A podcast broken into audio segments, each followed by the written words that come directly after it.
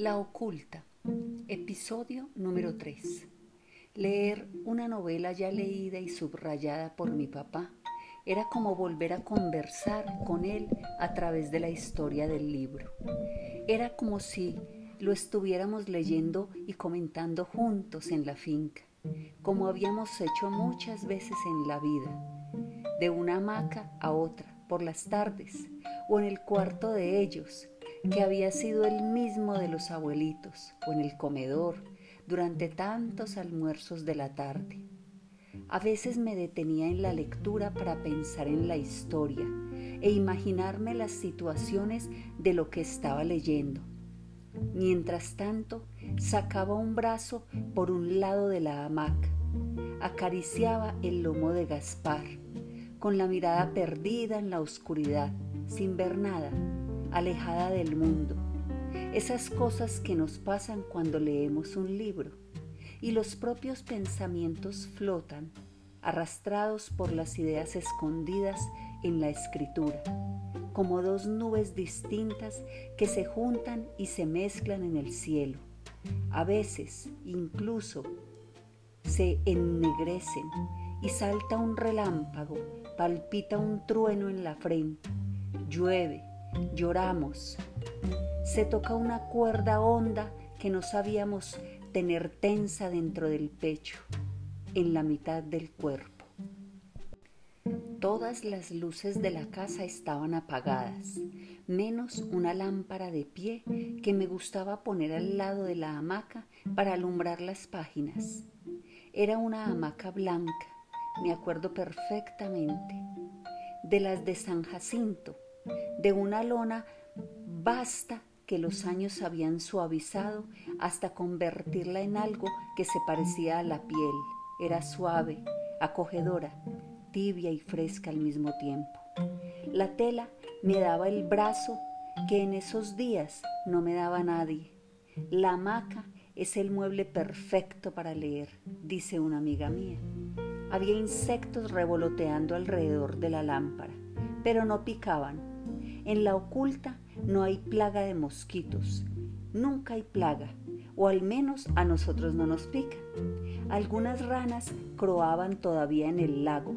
Una iguana o una tortuga se tiraban al agua y hacían ese ruido seco de fruta que cae y se sumerge. La hamaca, el perro e incluso los insectos y las ranas me hacían compañía, me hacían sentir bien, segura, con esa imaginaria confianza que dan los ruidos habituales de los seres vivos, aunque estuviera sola. En ese tiempo yo todavía pensaba que la oculta era mi verdadera casa. Nosotros, los de esta familia, siempre hemos sentido algo muy hondo, algo muy especial cuando estamos allá. No me gusta la palabra energía, pero si me gustara, la usaría en ese momento. La finca nos transmitía algo que no podía palparse, pero era real. Un anticipo del cielo, decía Alberto, mi cuñado. Como la serenidad del perro en ese momento, que mientras dormitaba era tan grande que se me contagiaba. Si no hubiera tenido perro, mi hamaca, mi lámpara, mi libro, tal vez me habría dado miedo estar sola en la oculta, de noche, después de haber recibido esa carta asquerosa, amenazante. De hecho, hacía apenas un rato me había asustado un poco por un ruido de motores que parecían subir por la carretera de la finca, un kilómetro y medio más abajo, cerca de la fonda. Era raro ese ruido, pues yo misma había puesto la cadena y el candado en la portada de hierro por la tarde, al subir a caballo, y nadie tenía las llaves. Bueno, las tenía también Próspero, pero él se había acostado temprano, como siempre, con las gallinas, y estaría roncando en su casa, con Berta, su mujer, al lado del establo. También Gaspar había alzado las orejas al oír el ruido había insinuado un gruñido, pero no se había levantado del suelo. Después del ruido, paró por completo. Pensé que había sido una ilusión. Pilar. las cosas que han pasado, las cosas que todavía pasan en esta finca, primero los que se han ahogado en el lago, que yo sepa son cinco, y que me hacen sentir un respeto especial por esas aguas oscuras y misteriosas. El secuestro de Lucas, que para mí fue lo peor porque no solo me robaron a mi hijo durante casi un año, sino que por ahí derecho nos quitaron a mi papá, que no pudo soportarlo. La llegada de los salvadores, que fue una salvación peor que la condena, un remedio peor que la enfermedad, pues tal vez nunca antes había corrido tanta sangre por aquí. La vez que ellos mismos vinieron a matar a Eva. La muerte de los ángeles de las generaciones anteriores, que a nosotros no nos tocó vivir, pero que a los abuelitos sí les tocó y contaban. Y todas las historias que Toño se sabe de todos los antepasados hasta no sé de cuál siglo. Pero esas cosas viejas a mí no me interesan nada ni las genealogías, ni la fundación del pueblo, ni todos los que se mataron o se murieron por defender la finca hace 100 años. Eso ya no me toca. A mí me duelen las muertes o las cosas duras que han tocado aquí, a mí, a nosotros, pero el pasado no. Por ejemplo, personalmente, en los últimos años ya me han tocado dos muertos en la oculta. Antes la tía Esther, después mi mamá. Fue menos triste, pero más duro lo de la tía Esther. No solo porque se fue muriendo durante meses y yo la estaba cuidando, sino porque de alguna manera yo misma tuve que decidir en qué momento ya no valía la pena que siguiera viviendo. Mi mamá no. Mi mamá estaba perfecta hasta el último día, con la cabeza intacta, independiente y mandona como siempre, haciendo negocios de novillos con Próspero, preguntando cuántos bultos había dado la cosecha de café, cuántos centímetros por año estaban engrosando los troncos de las tecas. Mi mamá se apagó tranquila durante el sueño sin que nos diéramos cuenta. Ni siquiera tocó el timbre, ni siquiera me llamó. La encontré de lado, como ella siempre se acuesta, sobre el lado derecho, como abrazándose a sí misma. Casi no soy capaz de deshacer ese abrazo para vestirla, para arreglarla. Se había tomado todo el vaso de agua, seguro tenía sed. No había angustia en su cara, solamente lejanía, serenidad, descanso. A mí también me gustaría morirme así. La muerte del justo, como dice la gente. La noche del velorio discutimos un rato sobre si debíamos enterrar o cremar a mi mamá. Yo decía que cremarla y traernos las cenizas para la finca. Antonio, con esa bobada de él de creer que a los muertos de la familia no se les debe quemar, que porque no somos hinduistas sino judíos conversos, dice él, prefería que la enterráramos en el mausoleo de los ángeles en Jericó y que después de un tiempo trajéramos los restos y aprovecháramos para traer los de Cobo también para ponerlos juntos en el sitio donde quería mi papá, en el descansadero. Eva decía que le daba igual, que después de muertos todo era lo mismo. Benji, Lucas y todos mis otros hijos estaban por la cremación, así que Toño se quedó solo con la idea del entierro y tuvo que aceptar la decisión de la mayoría.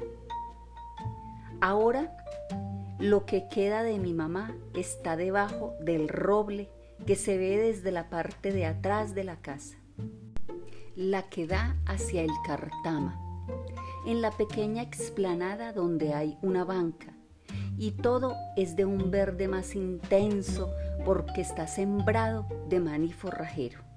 A Próspero no le gusta que nosotros le digamos tumba a ese sitio y por eso él le dice de un modo más sutil el descansadero. Y desde que lo dijo adoptamos su nombre. Esta es la parte de la finca que tiene la vista que más me gusta, la que no mira hacia el lago de los ahogados y al poniente, sino hacia el lado del amanecer y hacia el paisaje abierto, abajo, hacia las vegas del Cauca, que ahora son tierras ajenas, de viejos hacendados o de mafiosos de la vieja guardia, aunque antes fueron también de nosotros, de los viejos Ángel, hace muchos años. Antonio, después de la muerte de mi mamá, quise quedarme unos días allá, escondido en la montaña, revisando mis apuntes viejos sobre la fundación de Jericó, sobre mi familia, la oculta y esa región del suroeste antioqueño. Su muerte me dio el impulso definitivo para ponerme al fin a contar la historia del pueblo y de la finca. Recordar es como un abrazo que se les da a los fantasmas que hicieron posible nuestra vida aquí. Han pasado tantas cosas en esta tierra, en esta casa grande, blanca y roja, rodeada de agua y de verdor. Verde, verde en todos sus tonos, inmensas montañas verdes, y la oscuridad del agua del lago donde no se refleja el cielo azul y blanco hacia arriba, sino las pequeñas negras y verdes que parecen más altas que el cielo y que suben hacia Jericó, el pueblo donde nacieron mi papá y mis abuelos y mis bisabuelos, los dueños de esta finca, los que la abrieron tumbando selva, moviendo piedras y quemando monte, que antes era lo único que había aquí desde el principio del mundo. Por las mañanas apenas me levanto, camino descalzo por el prado que hay alrededor de la casa y siento que el rocío se me mete entre los dedos de los pies. Respiro hondo y me dan ganas de volver a rezar, como hacía de joven y de niño. Pero ya no se me ocurre a quién rezarle. Digo algo en silencio y es casi una oración de los antepasados, aunque ya no crea como antes en que el espíritu sobrevive a la muerte. Una oración a la naturaleza y al destino que nos dio esta finca. A esa hora empiezan a subir las nubes del río y yo espero a que pasen por acá. Las veo venir. Las nubes suben despacio y atraviesan la casa, la humedecen, la besan. A esa nube que sube pegada a la montaña, Próspero le dice la pelona. No sé por qué, tal vez porque rosa el pasto, como si lo pelara con una peinilla. Las nubes me envuelven, me acarician, por un momento desaparece el mundo el lago y las montañas desaparecen. Me siento hundido en un vaso de agua con aguardiente de anís, blanco como la leche, hasta que las nubes pasan y siguen hacia arriba, haciéndole cosquillas a la falda de la montaña. De repente, todo se tiñe de rosado o de naranja hacia el oriente, y entonces vuelve a aparecer la vista del río, grande y amarillo en invierno oscuro y más angosto, de aguas cristalinas, en verano abriéndose paso en el valle profundo. Y vuelven a verse el par de farallones debajo de las nubes. Las tetas de doña Quiteria, como decía el abuelito Josué, arrimándose al Cauca. Con la luz del sol aparece también el color de los pájaros y de las flores, las orquídeas blancas y moradas que cuelgan de los árboles, el anaranjado de las aves del paraíso, el morado o el rosado de los besitos, el rojo y el negro de los anturios, las maravillas que ha sembrado Pilar. A veces una hojita de hierba se me pega a la planta del pie, mientras desenyerbo una mata o un terrón de tierra se aplasta contra el talón. Y yo sé que soy ese rocío, esa hoja de hierba y esa tierra negra. Yo he olido esa tierra. Me la he puesto en la nariz para tratar de saber por el olor por qué la queremos tanto, pero no, no huele a nada, huele a tierra como cualquier otra tierra. Conozco cada mariposa, cada canto de pájaro, las 97 tecas que forman la alameda de la entrada, todos los sonidos, el agua de la quebrada, las chicharras, las guacharacas, los mayos, los insontes, los gavilanes, los gallos, los carpinteros que picotean los troncos de los yarumos secos, las guacamayas que hacen nido en los troncos muertos de las palmeras reales. Sonidos que para mí son lo mismo que el silencio. Siento que soy parte de esta finca, esta vieja finca de antepasados que conocí y que no conocí. Soy el único en la familia que sabe recitar su letanía de nombres, porque a mí me interesan los libros con polillas, las partidas de bautismo y los registros de defunción. No como mis hermanas, que son más parecidas a mi mamá y son más directas y prácticas que yo, más realistas y viven el presente. Aquí tengo una cómoda y en la cómoda un cajón lleno de papeles que vengo juntando o escribiendo hace años. Cada vez que vengo, saco las hojas y las corrijo o las añado a algo más que he leído o que me contaron del pueblo. Historias, chismes, verdades confundidas con mentiras, suposiciones y hechos rigurosos. Me gusta cuidar y revisar estos apuntes, como hacen los coleccionistas con sus monedas, sus mapas o sus estampillas. Los acaricio, los paso en limpio, los sopeso y los pienso. Hace años quiero hacer un escrito sobre esta finca, para que mis sobrinos y los hijos de mis sobrinos sepan y recuerden cómo fue la cosa. Así sabrán cómo empezó todo. Y así sabrán también que para conservar esta finca muchos tuvieron que sudar y llorar y hasta derramar sangre. Sangre, sudor y lágrimas. Sí, puras cosas saladas.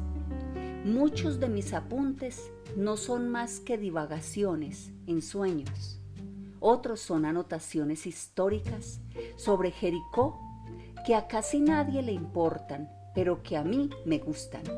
Este apunte, por ejemplo, se refiere a las cosas más viejas que sé de nuestra familia y creo que son los párrafos con que quisiera empezar la historia de la finca. No sé si éramos judíos, pero de sangre muy limpia no parece que fuéramos pues teníamos nombres de judíos y apellidos de conversos. Así que en la casa siempre se decía, sin vergüenza y sin orgullo, que tal vez fuéramos marranos, es decir, cristianos solamente de dientes para afuera. Y por dentro otra cosa que se oculta. El primero de nosotros en llegar a Colombia, un país que todavía se llamaba la Nueva Granada, fue un joven español, natural de Toledo, de profesión escribano y de nombre Abraham Santángel. Lo poco que sabemos de él es que llegó a las Indias por Cartagena. Cuando tenía apenas 24 años, pasó a Antioquia subiendo por el río Magdalena y por caminos reales que buscaban el Cauca hacia 1786, cuando ya la colonia agonizaba y que allá, por los años de las guerras de independencia, dictó su testamento en Santa Fe de Antioquia. Nadie sabe el motivo por el cual Abraham se vino a vivir en estas breñas alejadas del mundo, en estas peñas y lomas donde hasta un gato se rueda, pero seguramente veía oscuro su futuro en España y soñaba, como tantos otros, con que quizá en otra parte la vida le sonriera. Creía que a lo mejor acá, al otro lado del océano Atlántico, respiraba otros aires y pisaba otras tierras. De pronto así la fortuna podía sorprenderlo con alguna alegría, con lluvia y suelos fértiles, con los muslos jóvenes de una mulata generosa donde sembrar su semilla para siempre, las ganas de sacarle el cuerpo a la tristeza, el sueño de esquivar la pesadumbre y de abrirse un camino mejor en otros cielos, son ilusiones que casi todos hemos tenido. Pero este Abraham Santángel tuvo el valor de convertir en actos sus pensamientos, así como la valentía de exponerse a un viaje peligroso e incierto, y fue capaz de irse a la aventura cuando sintió las ansias de países lejanos, oyendo más el oscuro llamado del corazón que las cautelas dictadas por la razón y por el miedo. Parece que la suerte fue más bien avara con él. Sin embargo, pues la herencia que dejaba en el testamento era bastante pobre, casi nada. En sus últimas voluntades simplemente declaraba que lo poco que había, la lista era breve y precisa, la yegua, la ropa, los muebles, un baúl, un candelabro, un apero completo de montar, una cama de comino crespo, una mesa con nueve taburetes. Pasaba a sus hijos, a quienes rogaba que se los repartieran como pudieran, sin pelear, y a punto seguido los enumeraba, de mayor a menor. Susana, Eva, Esteban, Jaime, Ismael, Esther y Benjamín, todos nacidos de su unión legítima con Betsabe Correa, natural de Yolombó, aunque no decía hija de quiénes por lo que podría haber sido una negra, una india, una mestiza o una criolla criada aquí en las Indias. Pero tampoco podía descartarse por el nombre que fuera conversa, si bien lo más probable es que haya sido indígena o mulata. Fuera lo que fuera, a sus hijos les encomendaba que cuidaran y respetaran a Betsabé hasta el final de sus días, so pena de recibir su maldición desde la otra vida. Al final del documento añadía, como quien no quiere la cosa, que redactaba el testamento porque sufría quebrantos de salud y que como no tenía con qué mantener a la familia, ni podía legarles bien alguno, Fuera de esas minucias, les mandaba también a sus hijos varones que, si no querían volverse inútiles, trabajaran duro y con las propias manos, sin aprovecharse del trabajo ajeno. A las mujeres les aconsejaba que se casaran pronto y bien casadas, con hombres mansos y rectos, y que todos se buscaran un destino honrado que no fuera a mancillar el apellido Ángel. Al final ponía Ángel y no Santángel, cuyo origen, como ellos bien sabían, y esta era la parte más civilina del documento, nunca debía ser motivo de vergüenza o mancilla. Por último, les daba un consejo que se había convertido en una especie de consigna de la familia. Recuerden que no son más, pero tampoco menos que nadie. Traten de vivir entre iguales. Trabajen, pero no manden, ni tampoco obedezcan. Esta misma recomendación que todavía seguimos en la casa es la que hace que nos quieran y nos odien Más que mandar, explicamos, pedimos, y más que obedecer, decidimos si lo que nos piden es razonable, se puede hacer y está bien pedido. Ser desobedientes y un poco mandones en un país de peones y capataces siempre ha sido algo extraño, atípico, antipático. No nos gusta que otros nos hagan las cosas, pero tampoco hacer las cosas de otros. Preferimos hacerlo todo con las propias manos. Y si necesitamos ayuda, de todas maneras, somos los primeros en meter el hombro y metemos el hombro por otros, siempre y cuando ellos también trabajen y no se queden mandando y mirando, como si fueran de otra casta o de mejor familia. Eso no lo aguantamos. Nosotros, los ángeles de Jericó, venimos del quinto de la camada de Abraham, Ismael, que se afincó en el retiro a principios del siglo XIX. Allá no sabemos exactamente qué hizo, pero algo debió medrar, pues ya a su hijo mayor, Esteban, le dejó de herencia una salina. El segundón de Ismael, Isaías, fue el que emigró al suroeste en 1861, cuando Jericó todavía ni siquiera se llamaba así, sino la aldea de piedras, en algunos documentos y en otros, Felicina. Y ahí empieza todo esto, porque con él comienza también la oculta. La oculta fue una selva, después fue una finca cafetera y una hacienda ganadera. Ahora es una casa en el campo con un poco de tierra alrededor. Los linderos estaban demarcados por árboles y quebradas, por chambas y zanjas que hoy ya nadie sabe exactamente por dónde pasaban.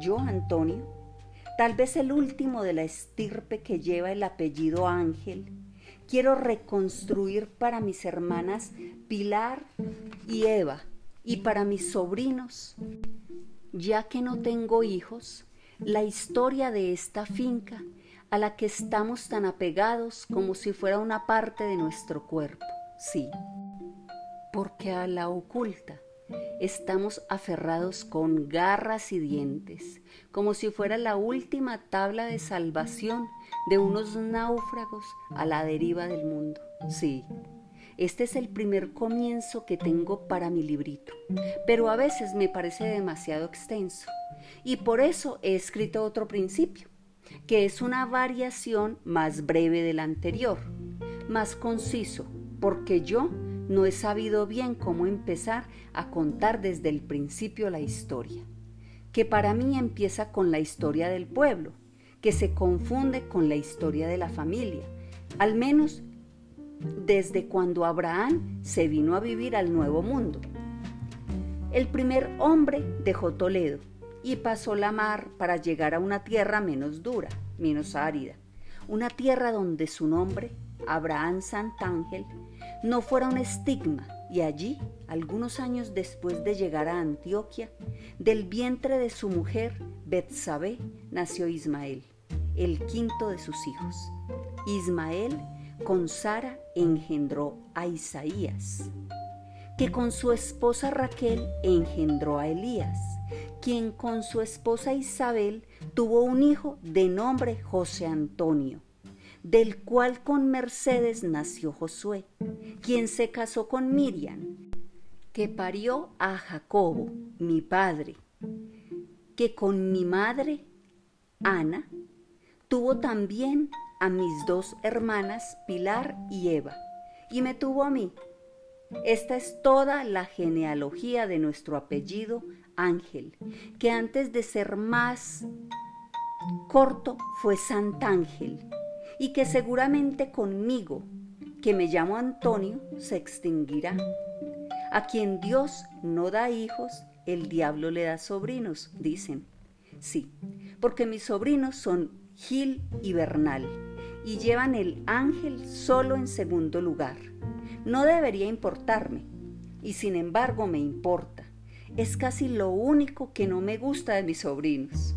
Habrá otros Ángel, pero de otras ramas, de otras tribus, como si conmigo desapareciera de la tierra nuestro nombre. Es triste que yo hable tanto de mis antepasados, que busque tanto mis orígenes, sabiendo que yo no seré antepasado ni origen de nadie, sí, al menos por este flanco de la familia ya no habrá nadie que lleve nuestro apellido.